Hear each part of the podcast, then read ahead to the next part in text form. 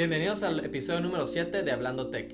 En este podcast discutimos e informamos sobre tecnologías innovadoras. Porque para invertir en tecnología, primero hay que entenderla. El tema de hoy, Juan, Internet. Es un tema que nos apasiona a los dos. Es un tema que ya lo habíamos platicado eh, antes. Duramos horas platicando sobre esto. Tengo muchas dudas todavía. Eh, que tengo muchas cosas que preguntarte. Pero vamos empezando. Ok. ¿Cuál es la historia del Internet? ¿Cómo, cómo inicia? ¿Cómo se basa? ¿Cómo podemos mandarnos información? Etcétera, etcétera. El, el, Internet empezó como un conjunto de universidades en los Estados Unidos que querían compartir información de investigaciones que estaban haciendo. Fue una manera de compartir documentos.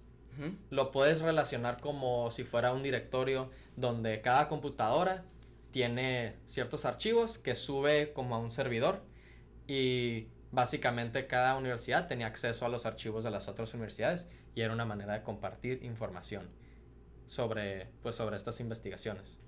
Entre ellas estaba MIT, estaba UC Berkeley, eh, Stanford. Eh, las, las más grandes de Estados Unidos están en este conjunto, en esta red, por decirlo así. Que era como un tipo directorio, por así decirlo. Entonces. Sí, te metías, no, no había mucha, todavía no estaba eh, estandarizado todos los protocolos de comunicación, todo eso, entonces era algo muy simple donde básicamente te, te, conectabas al servidor de la otra escuela y podías ver qué archivos estaban, como si fueran folders en tu computadora y qué archivos estaban compartiendo contigo y los podías descargar. Es lo único que podías hacer en ese entonces. Y esto era en los ochentas. Wow. ¿Y, ¿Y cómo fue evolucionando eso a lo que tenemos ahorita? ¿no? Sí. Primero, que, primero que nada, me gustaría saber cómo se mandaban esa información de ¿Cómo funciona? ¿Qué hay detrás de todo esto del Internet? ¿Cómo se mandan de California a Nueva York esa información? ¿Cómo se mandaban esos? Ahorita, ahorita básicamente, pues todos tienen una computadora en su casa. Antes no. Era muy, era muy raro que una familia tuviera una computadora. Por lo general, las computadoras eran muy grandes. Necesitabas un cuarto entero para tener solamente una computadora. O sea, era una maquinaria gigante. Y, y, no era común tenerlo en tu casa. Ya cuando llegaron las PCs, las personal computers, entre ellas, eh, pues Apple salió con la Macintosh, eh, ya era más común tenerlo en tu casa. Y, y, a partir de pues como los 90 se hizo común tener internet ya en tu casa. Okay. Y en ese entonces, pues era muy difícil encontrar información porque no, ten, no existía Google, no existía Yahoo, había básicamente un programa que se llamaba Encarta, Uh -huh. que era como un directorio estático de las páginas disponibles a las que podías, las más interesantes por decirlo así, que podrías eh, querer buscar. Y, y, por ejemplo, Google empezó en 1997 y eso revolucionó cómo podemos buscar eh, contenido en el, en el Internet y creo que eso hizo que explotara la cantidad de información que, que existía porque se hizo mucho más accesible, exactamente. Y pues Google tiene unos programas que básicamente están buscando cambios en los servidores de, del Internet y están buscando... Eh, actualizar. actualizar, sí. Y, y, básicamente lo que hacen es que leen la página, o sea, accesan la información y ven, haz de cuenta, no sé, por decir algo, nfl.com, leen toda la página, qué palabras tiene y las va juntando las palabras y va diciendo, ok, si alguien busca... Eh, fútbol americano, ya sabemos que esa palabra está en esta página y se hace un tipo de index donde muy rápidamente puedes buscar. Relacionan ciertas palabras con, Exactamente. con cada tema. Uh -huh. Ok. Uh -huh. Y eso fue ya la revolución, por así decirlo, de cómo nosotros teníamos eh, accesibilidad al Internet, ¿no? Sí, sí, porque... Que antes era Yahoo, ¿no? Como buscabas tú la información. Era otra, o, otro muy popular, este, y, y pues son, son competencia, ¿no? Y, y, también Microsoft tiene este Bing y en realidad eso es lo que yo creo que hizo que explotara la internet porque eh, hace que, que, mucha gente pueda encontrar cosas fácilmente y ya es cuando, oye, pues quiero saber, mmm, no sé, sobre mascotas o doctores o lo que sea y ya puedes encontrar páginas que nunca hubieras tenido idea eh, de cómo encontrarlas. -huh. Ok, vamos a suponer que yo ahorita tengo un Facebook y te quiero mandar un, message, un, un mensaje. mensaje a, a ti al otro Facebook, ¿no? A tu Facebook. Ajá. Pero tú estás, no sé, eh, vivías en San Francisco. Estás en San Francisco y yo en Mexicali. ¿Cómo funciona eso? ¿Cómo, cuando yo te mando información, cómo, cómo se manda? ¿Cómo llega? ¿Cómo llega? Porque es que, otra vez, quiero preguntarte esto, porque estoy insistiendo en eso, porque quiero preguntarte sobre temas de, de seguridad, de cómo, cómo va mandando esa información. Ok. Haz de cuenta que em, tú contratas internet. Ya cualquier proveedor que tengas en, tu casa, aquí en Mexicali puedes tener Toro Plate, puedes tener Telenor, bla, bla. Ellos te dan un modem o un router, que eso se comunica a los servidores de tu proveedor de internet. Luego de esos servidores del proveedor de internet, se comunica con, con cables, literal cables. Hay cables que conectan los servidores del mundo que en conjunto son los servidores del internet. Entonces, para llegar del servidor de tu proveedor de internet al servidor, por ejemplo, de Facebook, cuando tú mandas un mensaje, se tienen que comunicar. Hay una línea física de, cables de cobre o de fibra óptica que, conectan esos dos, esos dos servidores. Entonces, algo muy interesante, por ejemplo, alguien que esté aquí en México, que se tenga que comunicar con un servidor en Europa, hay un cable directo físico que cruza el Atlántico que conecta los servidores en Estados Unidos con los servidores en Europa, que mucha gente no sabe eso. ¿Hay uno o hay muchos? Muchos. Sí, sí, muchos. Y hay cuatro compañías principales que que, ofrecen eso. Que, que, ajá, que pusieron los cables básicamente. Es que qué cura imaginarme el mundo lleno de cables porque literal nos comunicamos, entonces con esta teoría que tú estás diciendo o con esto que tú estás diciendo nos comunicamos con por cables. Sí, y mucha gente, una de dos, o nunca ha pensado en eso, o asume que es a, través de satélites. Y la verdad es que los satélites eh, es muy lento comunicarse por satélites porque son, este, pues aún microondas. Aún. Eh, de hecho, Starlink, una empresa de Elon Musk, es, va a empezar a ofrecer a partir de este año, a finales de este año se supone, ofrecer internet a base de satélites. Y según, según dicen que la velocidad es pues, suficientemente buena. Pero por ahorita lo, principal es cables. Cables. Cables de fibra óptica eh, o cables de, cobre. Me llamó mucho la atención cuando vi, estaba viendo TikTok y me aparece un TikTok de una muchacha que dicen, ¿qué es lo más valioso que a lo mejor la gente no sabe que tienes? Pero ¿qué es lo más valioso que, tiene, que tienes? Y era el cable, un, un pedazo de cable que pasaba a través de un, un océano Ajá. que o sea, era una cosota así, pero tiene muchas capas Ajá. que protege al, al cablecito. Una mini fibra. Sí, Ajá, sí, en ese caso es una fibra óptica y está bien interesante porque usando el mismo cable puedes eh, transmitir varias como fuentes de información, por decirlo así, usando diferentes frecuencias de luz. Entonces el mismo cable puede compartir, haz de cuenta que nueve líneas de información, porque usas diferentes frecuencias y en cada eh, al principio y al fin de ese cable usas, eh, no sé cómo se dice en español, un prism, eh, que es un vidrio básicamente que, que hace que la, la, luz se dispersa. Ya. Y, y, así puedes detectar, ah, pues estas son, haz de cuenta, mis seis ondas diferentes de información y puedes usar un cable. Entonces los costos son más bajos y, y es súper rápido porque Como espejitos. Ajá, es un espejito que hace que se diffract la luz y, y se, se, reparten sus ondas diferentes. Y entonces, para entender siempre desde la historia del Internet cómo hemos mandado información de punto A a punto B ha sido a través de cables. Sí. Sin, por lo general sí. O sea, hay, hay excepciones a la regla, pero por lo general ese ha sido el caso. Entonces tú cuando quieres mandarme a mí un mensaje por Facebook, lo primero que pasa es que tu computadora le manda un request y necesita un protocolo. Ese protocolo en este caso es HTTPS, que es como la versión segura del protocolo antiguo, que era HTTP normal, sin la S. Eh, ese request se manda a los servidores de, Facebook, pero no llega directo. En realidad, toma un camino entre muchos servidores que están todos en la red del que conocemos como el Internet, antes de llegar a Facebook. Y luego de Facebook, dice, ah, ya le llegó eh, al servidor de Facebook y dice, ah, le tengo que mandar un, este mensaje a la computadora de Juan. al usuario de Juan, entonces se registra en se registra en el servidor diciendo que Juan recibió este mensaje y luego se manda la actualización también a través, digamos que yo tengo mi computadora abierta y de repente ¡pup! me llega de que ah, me mandó un mensaje, "Hey, ¿qué onda? ¿Cómo estás?" Pues es porque el servidor de Facebook me mandó esa información para que yo la pueda ver en mi computadora. Igual del servidor de Facebook a mi computadora para recibir el mensaje, también brincó por un chorro de... De, de pasos. De pasos, son nodos, o sea, son, son servidores que están... Este, de rutas. Son, son muchas rutas diferentes. Y eso es algo interesante del Internet, que por ejemplo, si una de la...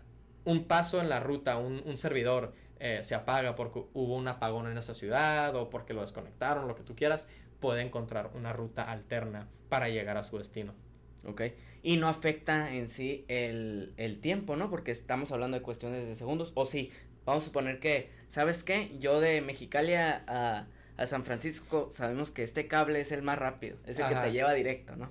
¿Sabes que Este cable que se conecta de aquí a Los Ángeles está bloqueado. Ahora vamos a tener que agarrarlo por acá, por, por el este, ¿no? Sí hay un tipo de, este, como de lógica en, en los servidores que, que, sí.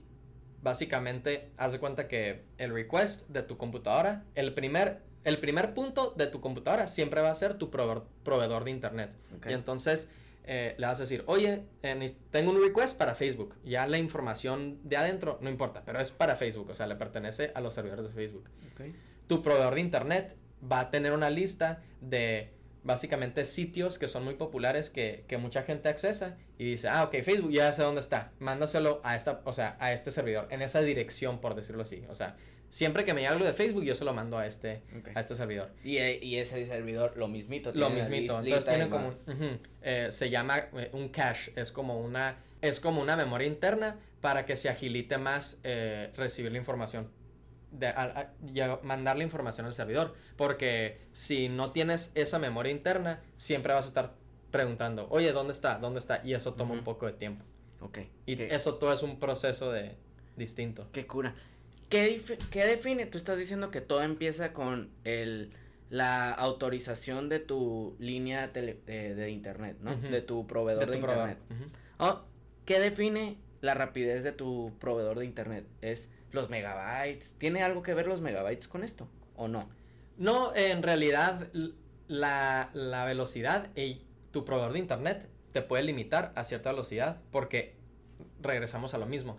Siempre el primer punto de comunicación es tu proveedor de internet. Entonces, por ejemplo, ha habido casos donde usuarios registran, oye, ¿sabes qué? Yo tengo tal proveedor de internet y cuando me meto a Netflix es súper lento, pero cuando me meto a cualquier otra página si tengo la velocidad completa. Y hay casos donde ciertos proveedores te limitan cuánta banda ancha puedes usar dependiendo del, dominio que estés tratando de accesar. Y el dominio, el dominio es pues Netflix, YouTube, lo que tú quieras, o sea, Google. Y, de hecho, no sé si eh, los que escuchan el podcast hayan alguna vez escuchado de net neutrality. Fue un tema muy... Eh, muy importante en los últimos como dos o tres años, no me acuerdo hace cuánto fue en Estados Unidos, donde eh, mucha gente en Estados Unidos eh, argumentaba que no deberías de poder darle ese poder, darle preferencia a ciertas páginas, que todo eh, la comunicación debería ser igual para todos. Ajá. Y se hizo un pleitote claro, pues sobre tú, eso. tú tienes el poder y, oye, esto es más rápido y, y obviamente la audiencia o el consumidor va a querer lo más rápido, lo más... Claro, le, estás dando pues un poder extra, prioridad. Entonces, por ejemplo, imagínate que Disney Plus, que empezó mucho después que Netflix, imagínate que no estuviera ese net neutrality y entonces que Disney Plus está tratando de competir, pero Netflix como tiene mucho dinero, dice, oye, ¿sabes qué? A los proveedores de que limita esa... Claro, y, y se puede hacer es lo que la gente no quería. Wow. De hecho, en México. ¿Existe actualmente eso? Había leyes para a favor de net neutrality. Entró eh, el eh, un este como un director en, en la FCC que quitó alguna de esas reglas y mucha gente se quejó. Creo que las han estado quitando, pero pero básicamente eh, yo creo que la mayoría de la gente que, que conoce eh, estos detalles está en contra de hacer esas limitaciones. Claro. De hecho, en México no hay net neutrality. por ejemplo, cuando tú, o sea, si tú usas Telcel, ¿qué te dicen? Ah, eh, tienes 6 gigabytes de, de, datos, pero si usas WhatsApp o Facebook, no cuentan, eso no es, eso no es net neutrality, o sea, le estás dando preferencia a que la gente use WhatsApp en vez de otra alternativa, Facebook en vez de otra alternativa. Y eso es lo que pues la gente no quiere, o sea, quiere que todo sea parejo. Claro. En general. Yo ni conocía este, este, tema, fíjate. Ajá. Y, y eso es un tema de, tú como regresamos a lo mismo. Siempre el primer nodo de comunicación es tu proveedor. Entonces ellos tienen, todo el control, tienen el poder de decidir qué es lo que puedes ver, qué es lo que no puedes ver y, y tienen todo ese control. Wow. Ok. Nos fuimos un poquito lejos, pero que está chilo porque e, era un tema que no sabía y que está muy interesante. Ajá. Pero regresando al tema de, ok, yo, yo te mando de Mexicali a San Francisco. Antes, lo que me habías platicado antes era, como era estático, era, pues no, no había problema con la información. Pues yo te mandaba la información y mi información pasaba a Los Ángeles y de Los Ángeles se mandaba a San Francisco todos estos puntos donde paraba mi información, todos ellos tenían acceso a lo que yo mandaba. Ajá, antes, antes. Antes con el HTTP, ¿no? Sin el S, ajá. No más. HTTP. Y luego ya dijeron, ¿sabes qué? Hay que hacerlo más seguro. Vamos haciendo el HTTP, HTTPS, que es el secure, para que nomás la persona que está mandando la información mande la información y el que lo reciba, nomás lo, hasta que el que lo reciba lo puede recibir. Sí, el destinatario, solamente es la única persona que lo puede leer. Y eso de hecho pues tiene que ver con, con criptografía. Eh, lo que hacen es que cada servidor, Facebook, YouTube, Netflix, cualquier página que tú acceses, tiene como un número público que puedes usar para revolver tu mensaje y que nadie lo pueda leer más que ellos, porque ellos tienen eh, otro número que lo puede descifrar. Entonces hay dos números importantes. Uno es para encriptarlo, para revolverlo todo, y eso es público, para que cualquier persona pueda encriptar el mensaje. Y luego Netflix o cualquier página tiene un número privado que no le pueden enseñar a nadie. Eso sí es interno, nadie lo puede ver. Y ese número es el que se puede usar para descifrar el mensaje. Ok. Es como un password. Es como un password, pero necesitas uno público y uno privado. Para que el público puedan eh, revolver el mensaje y mandárselo. Es como el, Zoom donde, oye, a ver, este, este, este es mi número de... De, la, de, la, de junta. la junta, mete el password. ¿Más o menos? Pues más o menos. Ok. Pero sí, básicamente lo importante aquí es que el HTTPS previene de que un, este, una persona que recibió tu mensaje pero que no era el destinatario, que no puedan, ellos, que no la puedan leer, porque necesitas el número privado que solamente tiene el destinatario. Eh, esto empezó a ser esencial cuando empezamos a comprar en línea, a poner datos personales, porque... Mandar fotos. Sí, mandar, fotos. Mandar información privada. Exactamente. Eso se hizo esencial. Y, va, y, y digo, la revolución empezó en las compras en línea, me imagino, ¿no? El HTTPS revolucionó para que ya todo lo podamos hacer en línea. Porque ya tienes tú la confianza de que la información que vas a mandar o el pago que vas a hacer va a estar seguro, ¿correcto? Sí, este ataque que te estoy describiendo, donde una persona que recibió, porque acuérdense que, que dije que cuando mandas un request a través del internet, antes de llegar al destinatario, puede brincar en muchos nodos que van a recibir ese request. Entonces, ese ataque donde alguien lee algo que no, no es de ellos, no les pertenece a ellos, eh, se llama Man in the Middle Attack. Okay. Y lo que hace el HTTPS es que, bueno, recibiste, pero solamente puedes ver de dónde viene y a dónde va. Y no puedes leer el contenido. Y eso es lo que hace HTTPS. Entonces, asegura de que no se puedan compartir, por ejemplo, eh, contraseñas de páginas, este, datos de tarjetas de crédito, información personal como tu nombre, como tu edad, como todo eso se puede usar porque pues alguien que tenga esa información puede, pues no sé, eh, asumir tu, identidad y llamar a tu banco y decir, oye, ah, soy Mauricio Bustos, tengo tal edad, eh, ya sabes las típicas preguntas de seguridad de que cuál es el apellido de tu mamá. Tendrían toda esa información. Nacimiento, fecha de eh, nacimiento. Dónde, vives, tu dirección, etcétera, etcétera eso es lo que cumple HTTPS y en realidad hoy en día no hay excusa de por qué alguien estuviera usando HTTP sin la S. Ok, ok. Entonces ya me queda claro ese, ese tema porque ese para mí era bien importante porque fue la revolución del Internet. el, H, el HTTPS fue el punto para ya poder hacer muchas cosas. Sí, necesitabas eso para poder hacer eh, compras en línea. Y, y, sentirte más seguro, ¿no? Para hacer cosas. Ahora, otro tema que yo quiero platicar, que para mí era un tema muy importante en, la historia del Internet, era, como tú decías, empezó estático, ¿no? Y luego ya se fue a Google, se fue a otras empresas. Pero el punto donde yo digo que es el punto clave es cuando todo era estático, pero nació esto que es el, las, el, lenguaje de programación. Ya sería JavaScript o Flash eh, en ese entonces, etcétera, etcétera. Sí, eh, creo que estás hablando de cuando las páginas ya no eran estáticas, o sea que nada más era información, la misma información para quien sea y, y, que no se movía al punto donde llegaron a ser dinámica, que la información podía cambiar, se podía mover, se podía, podías tener animaciones, o sea, ese tipo de cosas. Eh, y de lo que quiero hablar básicamente sería que hay, principalmente cuando tú programas una página internet, lo haces en tres lenguajes. Y cada lenguaje es como una herramienta, tiene sus usos específicos. No vas a usar eh, un martillo para darle vuelta a, una tuerca, no, no es la herramienta adecuada. Entonces, estos tres eh, lenguajes, el primero es HTML.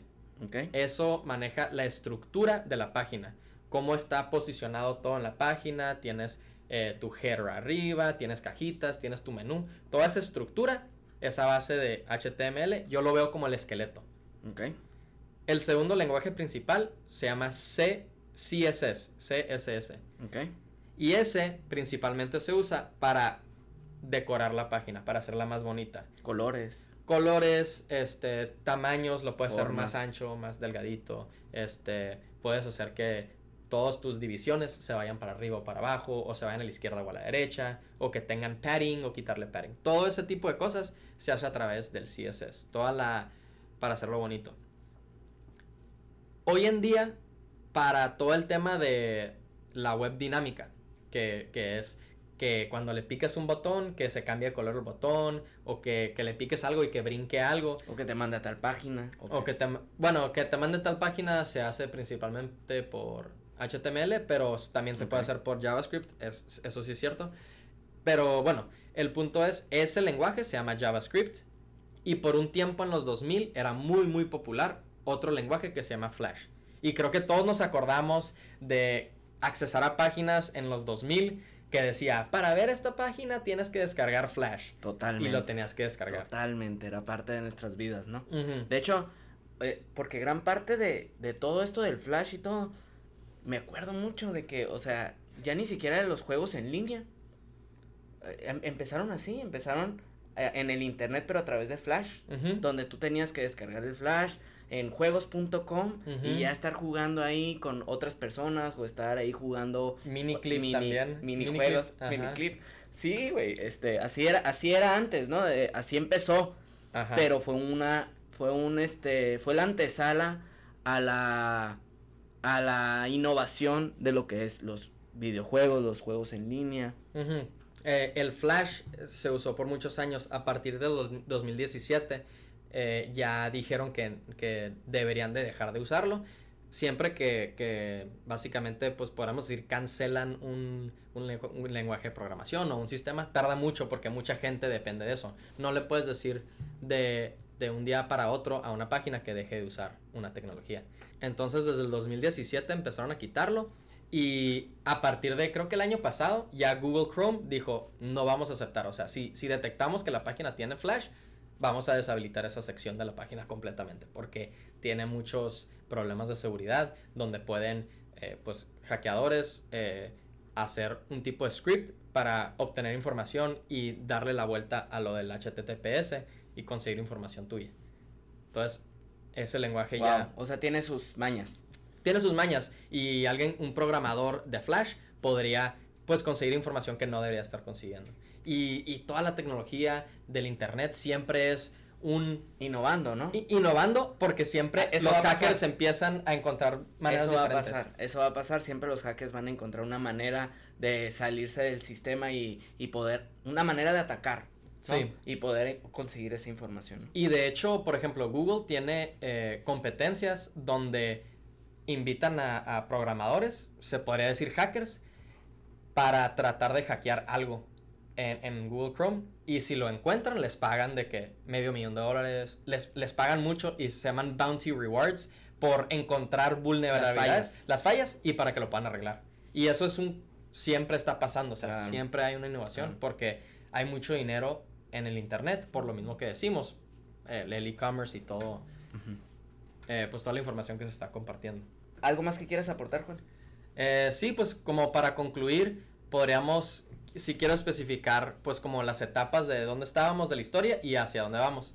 Eh, cuando todo el internet estaba estático, que no había mucho dinámico y no había e-commerce, eso se considera el web 1.0. Eh, hoy en día se considera que tenemos web 2.0, que es un poquito más estático y con animaciones y bla, bla. Eh, ahora está saliendo algo nuevo que se llama el, el web 3.0. Y, y eso es eh, a base de, de criptografía también, igual que el HTTPS, eh, descentralizar los servidores del Internet. Entonces, ahora no vamos a necesitar la infraestructura de los servidores de estas compañías gigantes. Cualquier persona desde su computadora va a poder servir como un servidor y como un nodo en, en una red. Y, y va a haber, eh, pues, eh, recompensas por, por atender estos requests, estos mensajes, pasar la información. Y entonces se va a descentralizar la manera en la que la información navega en, en el Internet. Y eso es algo, pues, muy interesante y algo muy nuevo y todavía no sabemos exactamente cómo va a funcionar. Sin duda alguna. Este, y pues creo que, creo que para allá vamos, ya está empezando con, con el web 3.0. Este, Ya pusimos nuestro granito de arena comprando Helium, que es para probar, a ver cómo funciona eso de... Helium de- es una criptomoneda. He- ah, perdón, para los que no saben, Helium es un, un protocolo, un activo digital que lo que ofrece es descentralizar estos nodos eh, que, no sé, Google o otros lados tienen, ¿no? Y entonces en vez de que estos eh, base de datos centralizados tengan todo ese poder, lo están dando a la gente. ¿Y cómo Sí. lo hacen? En vez de pagarle toda esa información a estos centros, mejor se lo dan a la gente, ¿correcto? Así es. Entonces, bueno, ese es un, un granito de arena que estamos dando, ¿no? Para el inicio de esto. Así es. Con eso concluimos el capítulo. Esperamos que sea de mucho valor para ustedes.